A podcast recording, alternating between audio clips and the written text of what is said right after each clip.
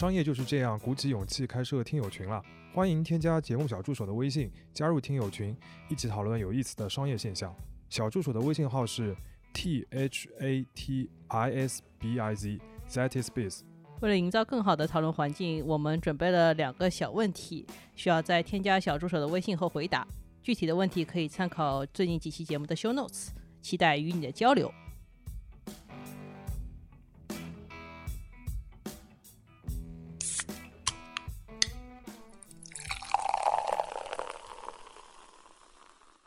这里是商业就是这样。大家好，我是夏文杰。我是许冰清。最近大家都可能听说了每日优先的崩盘。这家公司是二零二一年在纳斯达克上市的，它的发行价是十三美元，结果一开盘就变成了十一美元，然后之后是一路下跌，到二零二二年七月突然终止了它的核心业务，而且是大规模裁员，现在股价已经只有几毛钱了。用最简单的话来说的话，每日优先给消费者提供的服务是，你可以在它的 App 上面下单，然后购买以生鲜食品为主的一些商品，然后三十分钟内它就给你送到你的家门口，这就是它的核心卖点。为了做到这个超快的配送速度呢，它会在一个城市里面开许多的小仓库，每个仓库一般就会服务周围一到三公里的居民，货品都在这个仓库里边储存分拣，然后用户下单之后由骑手来送货。那这个小仓库在行业里边学名就叫做前置仓，这是它整个商业模式的一个核心。关于每日优先的发展历程，还有它崩盘的一些直接原因，有很多机构都报道过了。一言以蔽之，就是这个公司资金紧张，就是没钱了。这个当中肯定有他自己犯错的部分啊，但是另外一个更加能引发讨论的话题，就是它的商业模式是不是一开始就不太对，就是走不通的那种。因为除了每日优先之外呢，这几年有很多跟它类似的公司也拿了很多的投资，呃，拓展速度也很快。比较有名的有叮咚买菜，还有南方的普普。每日优先的失败呢，也会让人家怀疑说，这些同行接下来的日子是不是也不太好过？因为生鲜这个话题实在是和我们日常生活息息相关啊，所以虽然每日优先的这个新闻热度已经有点过了，很多媒体也探讨过了，但我们还是想要来研究一下。我们看了这个行业里面几家重要的公司的财务信息，然后请教了一下几位在这个行业里工作过的朋友，然后越研究到后面，我们就又有一个判断浮现出来。就是只卖生鲜的电商平台这个事情本身就是个伪命题。那这期节目呢，我们就准备把这整个的一个探究的思路、整个路线跟大家分享一下。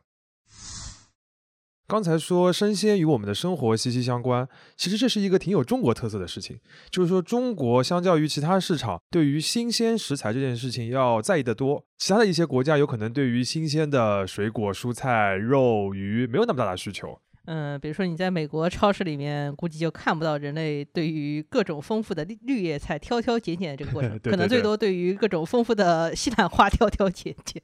更加不用说是那种什么活鲨鱼、活杀鸡的，他们可能都没有见过啊。他们相对来说比较在意的新鲜食品，大概就仅限于水果吧。对，你看那个亚马逊，开的那个 Amazon Fresh 里边那个所谓的生鲜超市里边卖的主要都是水果啊，嗯，新鲜的水果。对，所以像中国城市里边那种菜市场这样的。一个业态还是蛮独特的，但是在中国至今仍是一个主流。我们看到全国城市农贸中心联合会这个机构发布的数据是说，二零二零年全中国的生鲜零售总额大概是三点三万亿元，其中百分之五十七是发生在农贸市场，这是占最大头的，百分之三十二是在超市。而今天我们这个讨论的主角生鲜电商其实只占百分之七。嗯，这个大盘是一个妥妥的万亿市场，三万亿啊，然后百分之七的话也有两千多亿，不算小。所以说，我们今天讨论的是一个庞大、重要，但是比较分散的市场里面那么一个不太主流的新渠道。呃，过去十几年，中国的互联网平台创业主要就是找这样的市场，看到一个去颠覆一下，感觉像拿了一个颠勺，看到哪个就颠一下。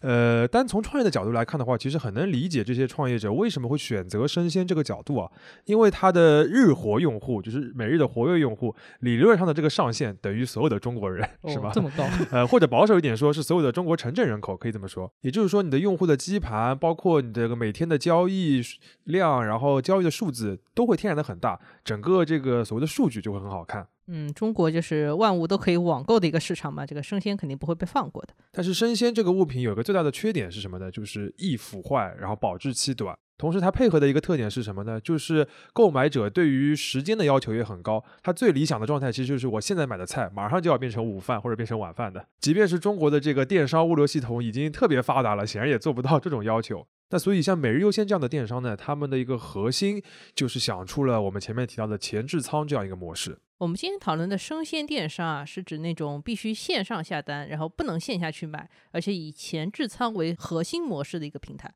前置仓我们也稍微做个定义啊，就是那种旨在实现在三十分钟内急速配送，而且在社区附近的那种小规模仓库。也就是说，这里核心是它只有仓储的属性，没有店铺的属性，就是你不能在它那个里面逛。对，就为什么我们这么重点强调这个概念的辨析，是因为我们后面的节目里也会提到许多也做生鲜生意的一些零售商，但他们并不是以前置仓为主的，或者也不完全依靠线上的下单。在后面你会看到这个区别，其实是对于商业模式来说会产生很大的一个影响。那因为一个前置仓它覆盖的范围是有限的。所以理论上啊，一个生鲜电商要做到赚钱的话，那就要求每个前置仓平均下来都要赚钱，就像一个连锁品牌一样，这个也比较好理解。那我们接下来的主要的任务呢，就是来算一算前置仓的账，来展开我们的一个思考。这个算账呢，我们这里主要用的是叮咚买菜的数据，没有用每日优先的。因为在这个行当里边，叮咚买菜目前的主要的一些核心数据都是优于每日优先，呃，它等于是这个行业里面的一个头牌。如果我们要评价这个行业的模式能不能持续的话，那肯定是选这个行业里边的第一名来看的。每日优先我们前面讲它会自己有一些运营上的问题嘛，而且有一个好处就是叮咚买菜这个公司也算是上市公司，对，它的财务数据也是公开的，对吧？嗯，所以像那个运营效率同样比较受到业内认可，然后最近拿融资的那个普普，就是朴实的朴两个字，它主要是在南方的，但它没有上市，所以我们很难通过数据。来分析它。好，那你就开始算吧。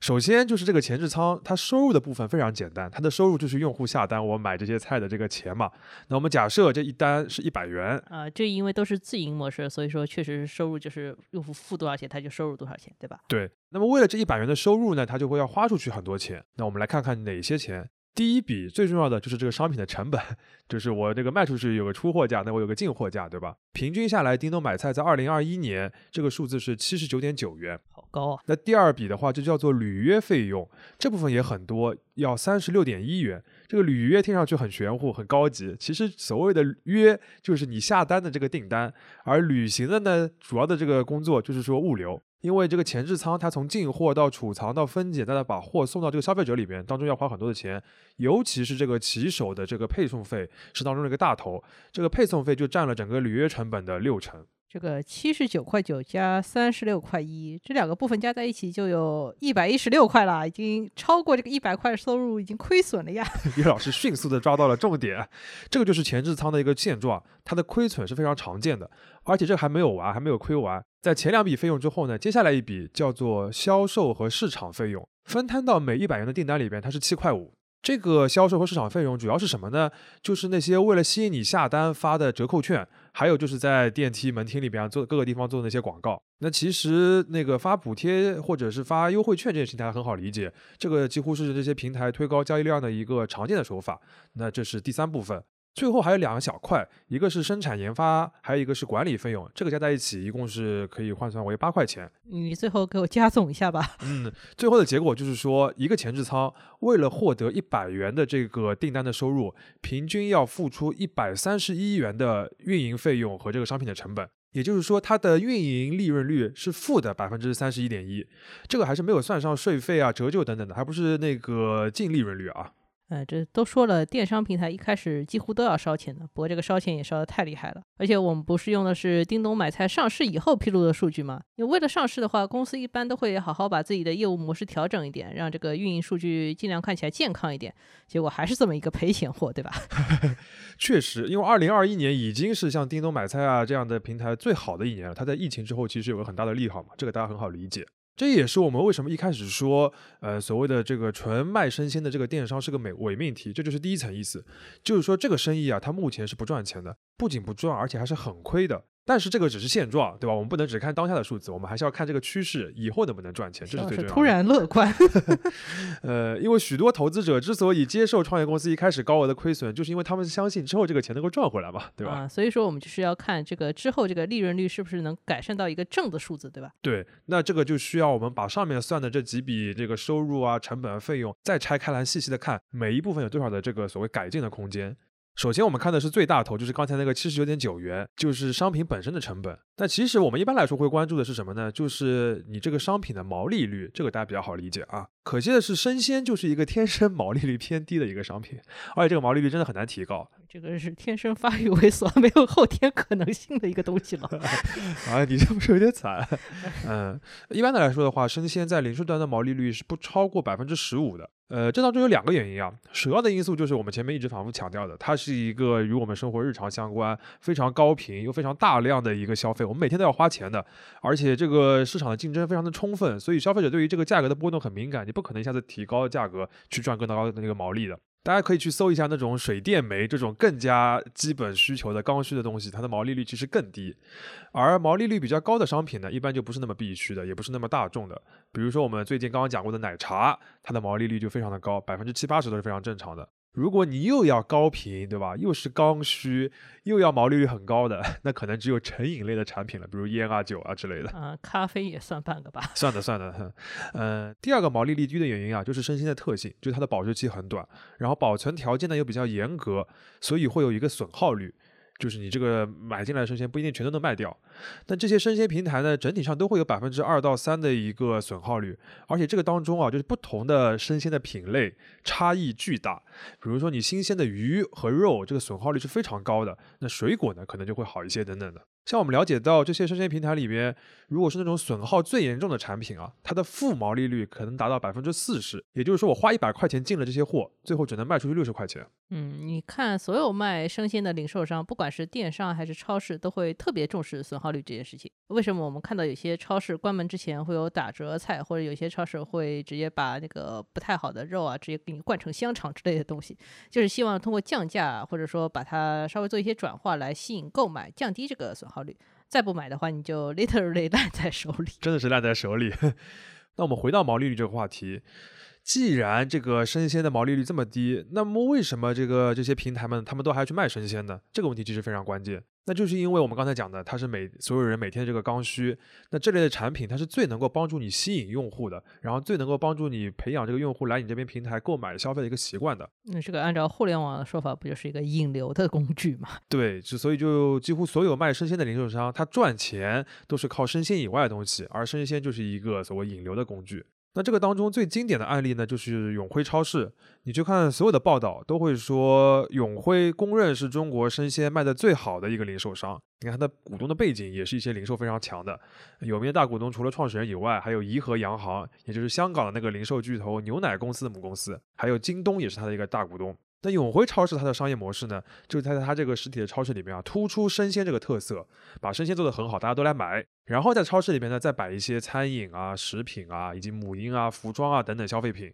而商超呢，你知道是很擅长通过像价格啊、商品陈列或者一些细节的手法，来引导消费者在买完了这个生鲜之后去买些别的东西的。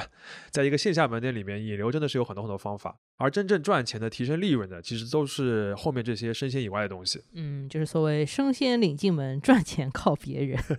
没错，所以你看永辉在二零二一年的营业收入，它几乎是生鲜一半，其他的一半。但是毛利率呢，生鲜只有百分之十一，而其他那一半呢有百分之十五。像我们今天讨论这些生鲜电商也是一样的，在叮咚买菜二零二一年的交易额里边，也是生鲜大概比百分之五十稍微少一些，然后另外的那些商品其实是更多的。但这个其实也就是我们一开始说的伪命题的第二层意思，就是你这个要想生存下去啊，生鲜电商是不可能只卖生鲜的。其实这个核心就是要提升我们前面提到生鲜以外各种产品的比例，以及这些产品的毛利率。就是如果生鲜真的是不赚钱的话，我就把其他产品的毛利率做到爆高，是不是就可以了？对，其实他们确实会这么做。我们看到的比较典型的一些改进的方向啊，就是餐饮还有自有品牌。其实这两个方向有很多的重合。现在我们录制节目的现在，我可以打开这个叮咚买菜的小程序看一下。它的首页的产品分类里边有两行，它第一行主要都是一些生鲜，比如说像蔬菜啊、豆制品啊、肉禽啊、呃什么蛋啊、水产、海鲜、水果、鲜花等等的。但是你如果第一眼去看这个首屏的话，你最引人注目的其实是第二排左起的第一个图标，它都不是一个图片，而是一个动图。动图里面呢，主角就是一只 Q 弹的小龙虾，然后这个菜单的名字就叫做预制菜。呃，预制菜 这个是一个现在非常火热的风口啊。但预制菜的好处呢，第一就是它也很高频，量也很大，也是用来解决一日三餐的嘛。第二就是它的毛利率非常高，比生鲜要高得多了。你像小龙虾这样的一个成品的这个或者半成品的这样一个商品，它的毛利率随便就可以到百分之三十以上，甚至更高。第三呢，就是它可以和平台强绑定，很多平台上卖的这些预制菜都是平台独家销售的。你看他们这些卖的小龙虾都会打上自己平台的这些名号，或者是专门有些品牌的，你在淘宝上有可能搜不到，或者就是我们刚才讲的，索性就是平台自己生产的或者自有的品牌。其实你在盒马啊、山姆啊这样的一些零售品牌里边，就能看到很多这样的自有品牌的产品，像永辉超市也是有非常多的自有品牌。自有品牌的好处，我们之前在讲会员仓储店的时候也重点提到过，就是它能够保证稳定的供应，呃，更好的品质以及有可能更低的价格。嗯，这个就是所有想做大的零售商都会去选择的一个方向。说到这个，还有一个比较相关的概念，就是所谓的上游供应商直采。对，直接采购。对，永辉就是以这个直采方式闻名的嘛。直接采购的话，其实是可以保证供货的数量和品质的稳定，也能免去一些中间的经销商环节，降低整个采购的成本。然后这样子的话，也可以达到所谓增加毛利的过程。你去看这些平台，经常会宣传自己是产地直采。这个还能给你一点品质可靠的感觉。嗯，有的时候其实是营销的氛围，这个意味更加多一点。直采的话，我们听说其实有一些农产品，比如它丰收的时候啊，其实直采和你在这个批发商那边买价格差不了太多。嗯嗯，这个农产品还是一个非常复杂的一个事情。刚才关于小龙虾，我们再多说一句，你去看，不光是这个叮咚买菜，你在盒马，包括之前的每日优鲜，还有别的什么平台上面，你都可以看到，在最近这几个月的时候，小龙虾是绝对的 C 位。为什么它这么受青睐呢？呃，业内的朋友就告诉我们说，这是因为小龙虾就是一个属于生鲜电商的完美单品，除了前面讲到的这个利润率高啊这些问题以外。它还实现了产品化、冻品化，也就是它比一些季节性的生鲜可以卖得更久。别人可能是两个月，它能卖四个月。而且小龙虾就是它不太容易做的很难吃，所以消费者的复购率也非常高。嗯，你只要虾够大，我就能满意。对。嗯，稍微总结一下，就是所谓的生鲜的部分不赚钱，但是它量大、高品，所以很适合用来吸引顾客。但是你一个平台要赚钱的话，你就需要去卖别的毛利率更高的产品，比如说前面提到预制菜，就是目前大家尝试一个重点。对，但是这个改善毛利的方法啊，就是我们看了一下，其实是有上限的。呃，最主要的原因就是生鲜的比例啊，你很难再低下去了。你想想看，如果你这个平台全去卖那些高毛利东西的话，你就失去了生鲜这个产品的引流的作用了。你也没有办法让别人去买那些高毛利东西，也没办法维持那么高的一个交易额了。所以，我们看挺多的这个券商的研报里边，它都会预测，像叮咚买菜，它的毛利的改进空间最乐观的估计，也就是改进到百分之二十五左右，就等于比现在的百分之二十左右要高五个点。这个改进呢不算少，但是其实也不够，它真的实现一个整体的那个经营或者是净利润的一个转正。嗯，而且还有一个很基本的问题啊，就是你做这么多前置仓，本来就是为了卖生鲜用的。如果你大多数商品都是那种保质期比较长的预制菜或者说日用品的话，那你还做前置仓干嘛？你直接用 菜鸟驿站发货不好吗？非常有道理啊。那说到这个的话，其实就要涉及到我们前面算账里边的第二大的支出，也就是所谓的履约费用了。因为这部分那个像叮咚买菜。百分之三十六点一的这个履约费用率，其实就和前置仓这个我们前面一直强调的核心商业模式是息息相关的。之所以这个履约费用这么高，就是因为生鲜电商它提供给消费者的一个核心的服务就是极速送达，不管你是三十九分钟也好，二十九分钟也好，甚至是稍微放宽点一小时也好，这个速度就会要求有两点。第一点就是你在你这个城市里边啊，要密集的铺设前置仓，比如说叮咚买菜在上海就有二百八十个前置仓。第二个的话就是你每个骑手一次送出去的这个单量啊是有限的，可能只有四五单。原因很简单，就是如果你一次带十几包东西，就算这个骑手 跑得非常快，就违反交通规则，你也不可能保证这十几单全都在三十分钟之内就送达。嗯，我觉得这个背后更关键的一点就是这个履约费用，或者直白一点说就是物流费用嘛。它其实不会随着你的业务规模扩大而减少很多，就它的这个边际成本递减很有限，说不定你还要花更多的钱去找小哥。对对对，这个就是你就是想要扩大这个交易量，你就要一直要堆人头嘛，而且它每个人的这个效率是有一个上线的。这也就是我们开头说到的，纯粹的这个生鲜电商和那些也做线上下单的，但是有线下门店的这些商超很大的一个区别。因为这些生鲜电商，他们只有仓库，没有店铺。而像盒马啊、永辉啊、山姆啊，包括像大润发这样传统超市啊，或者一些别的一些零售商，他们的门店和仓库一般是结合在一起的。那消费者可以线上下单，对吧？让别人来送，这样比较新鲜的一种方式。但是也可以选择到实体店里面去购买，而且这个实体店下单或者实体店里面自己去挑，至今仍是一个非常重要的选项。嗯，你想想，盒马有的店，它的线上的比例做高，可能到百分之五六十的单都是线上来下的，那已经算是很高很高了。对啊，就是比较正常。像永辉的话，可能就是五分之一。对，差不多。对，但是这些品牌总归是需要实体店的。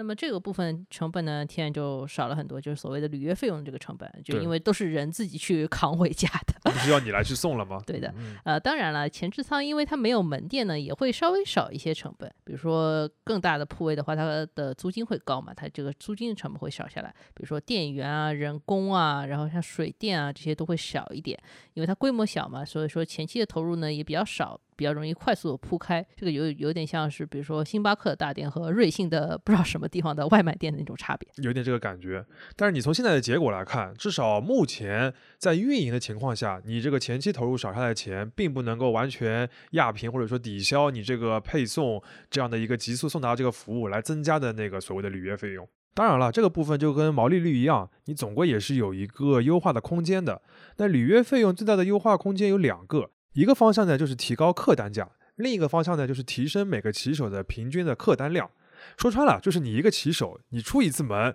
车上携带的这个货的价值越大，那你这次出门就越值。呃，因为你平摊下来，这个履约费用就降低了嘛。嗯，就是相当于你一样花了这么多钱来雇一个小哥，就是让这个小哥的工作更有效率一点。对，那我们讲第一个部分就是提高客单价。那其实刚才我们已经讲到了一些，比如像小龙虾啊，或者一些自有品牌的食品啊，这些都是一些比较常见的做法。呃，像二零二一年，叮咚的客单价已经可以做到平均是五十八点九元，而我们了解到的一个数字啊，就是业内普遍认为，你要做到八十元以上。这个前置仓才有可能稳定的实现运营利润的转正，这个数字也是我们看到跟一些券商的一些预测是大概是比较接近的。那目前叮咚买菜发展的最好的一个市场就在上海，它在二零二一年的第四季度，它的客单价是刚刚涨到六十六元。嗯，稍微接近一点。对，嗯，这个方面其实最厉害的是山姆啊。山姆因为现在除了开大规模那种会员店以外，也会在一些城市铺置一些他自己的前置仓，它名字叫山姆云仓。嗯，这个山姆云仓。客单价分分钟就可以做到一百以上，因为一方面它本来就是走高品质路线嘛，另外一方面就是它单个商品的包装规模都很大，比如说 里脊肉一份要有三斤，或者可颂要有一打，这个单量自然就高了嘛。但是我觉得这个山姆的小哥应该蛮辛苦的，他这个小电驴驮起了整个世界。呃，就是是那个可送一座山是吧？而且山姆还有一个优势啊，就是它的商品不是很多，就所谓的 SKU 比较少。你整个商姆也就两千多个嘛，我们之前讲到过，它在云仓里面会更加少，大概就是一千多个，而且就是紧盯两个品类，就是生鲜和母婴这两个最最高频的、最最刚需的商品类型。而生鲜电商在客单价的方面的改善呢，其实都是朝着山姆这个方向去的。如果你仔细去观察的话，像叮咚买菜，它一直在做的一个事情，就是在砍它的 SKU 的数量，就是尽量的聚焦在一些量大的产品上面，而不是做什么一万个、两万个那种很多的那些 SKU。而它大多数的 SKU 前置仓里边，它的那个货品的种类，现在也就在一千左右了。嗯，所以说就是客单价的部分还是稍微有点可以解决的。那么接下来单量的部分有没有提升的空间呢？其实要提升骑手一次平均的单量，最好的办法就是逻辑上最好的办法就是你放宽送货的时间。因为就像我们前面讲的，如果你规定了三十分钟的话，那么骑手一次可能只有四五单，一天就五六十包。如果你规定的这个送达的时间是一个小时以内的话，那一次骑手出去他可能就可以装个八到十单，甚至更多。其实很多线上结合线下的这些零售商，目前就是这样的，他们不会主打三十分钟，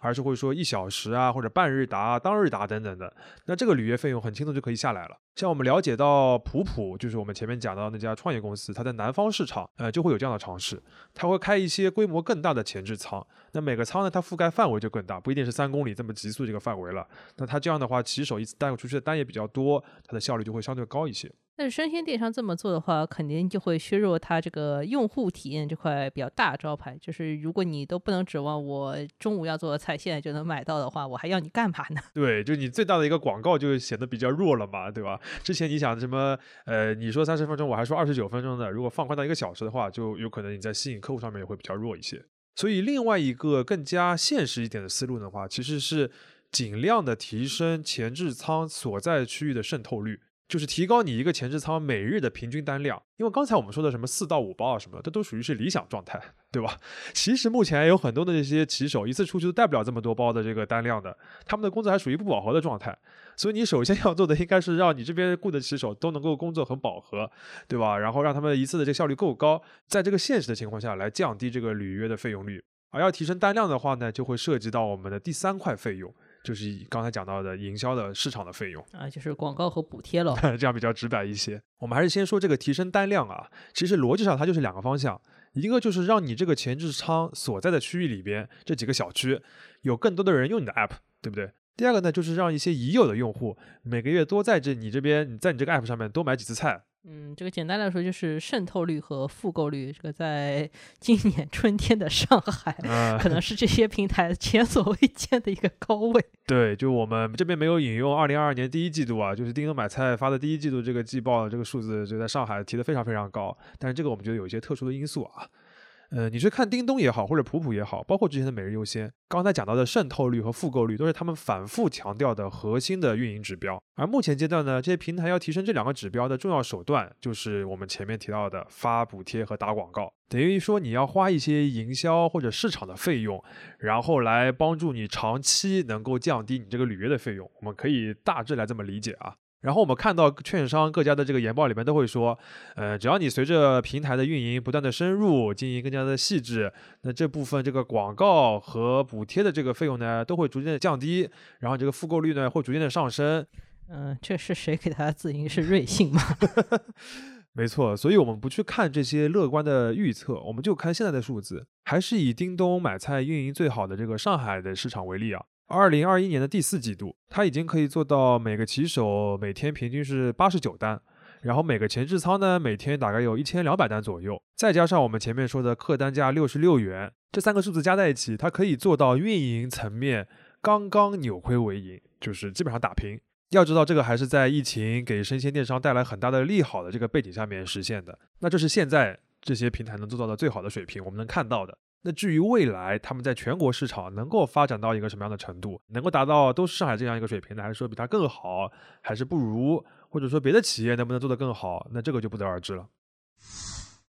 嗯，到这里其实我们这个算账的过程已经有一个大致的结论了，就是一个生鲜电商的前置仓目前还是一个 严重亏损的状况，而如果要扭亏为盈的话，它能做的就是在客单价。履约费用还有单量这些方面呢，尽可能的有所提升。在这个过程里面，我们也连带的分析了一下生鲜超市或者会员仓储店这些相关的业态在生鲜方面的一些特点。总之，目前来看，在最乐观的预测之下，生鲜电商也是一个微利的生意。嗯，这里面我们也破除一个迷思啊，就是我们看到很多的这些生鲜电商的平台会说，啊，我们是电商嘛，然后有很多线上的数据，通过这些大数据的分析，我们能够优化运营效率，然后比如说前置仓的布点会做得更好，备货更科学，损耗率降得更低，客单价能提得更高，复购率能够提得更高等等的，反正就是通过数据能够优化。我们没有这个结果，或者说是一些明确的证据来评价这些做法到底有没有实际的效果啊。仅供参考的是，当我们把刚才这套话来拿来问业内的朋友的时候，得到的回答是这种说法听听就可以了。啊，好扎心啊！呃，当然我们不是说威力就是一个坏生意啊，因为你像永辉做得好的时候，也就是不到百分之五的净利润率嘛。嗯嗯、只要你真的规模够大的话，威力也可以是一个很好的生意。比如说沃尔玛，典型的威力大公司，它是五百强头牌。对，也是零售的嘛。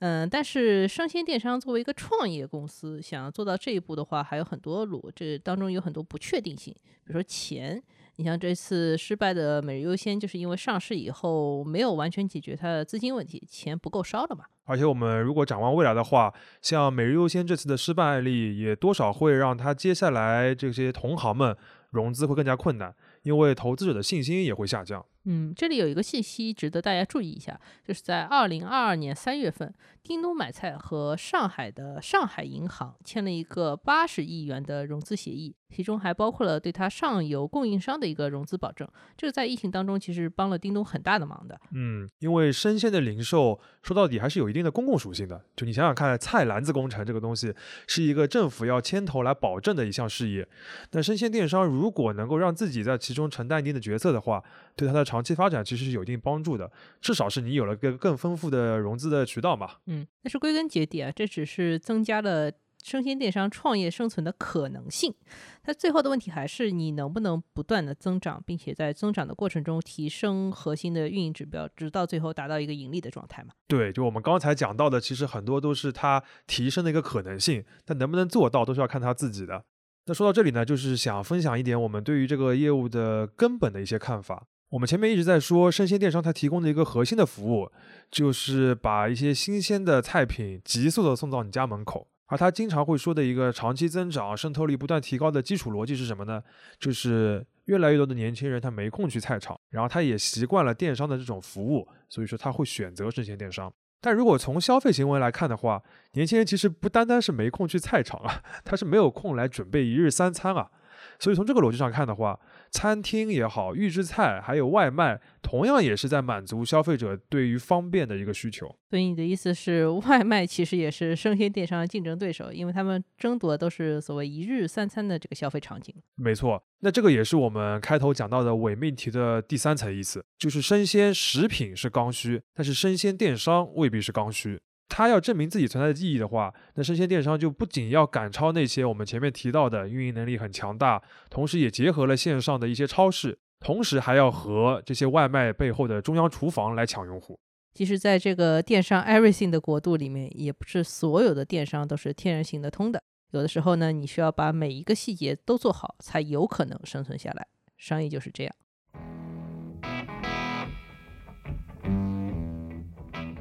感谢收听这一期的《商业就是这样》。你可以在苹果播客、小宇宙、喜马拉雅、网易云音乐、QQ 音乐、荔枝等平台收听我们的节目。微信公众号“第一财经 e-magazine” 也会推送每期节目的内容。如果喜欢我们，欢迎你在苹果播客给我们五星好评，并期待你在各个平台与我们交流。尤其欢迎分享你感兴趣的话题。下期见。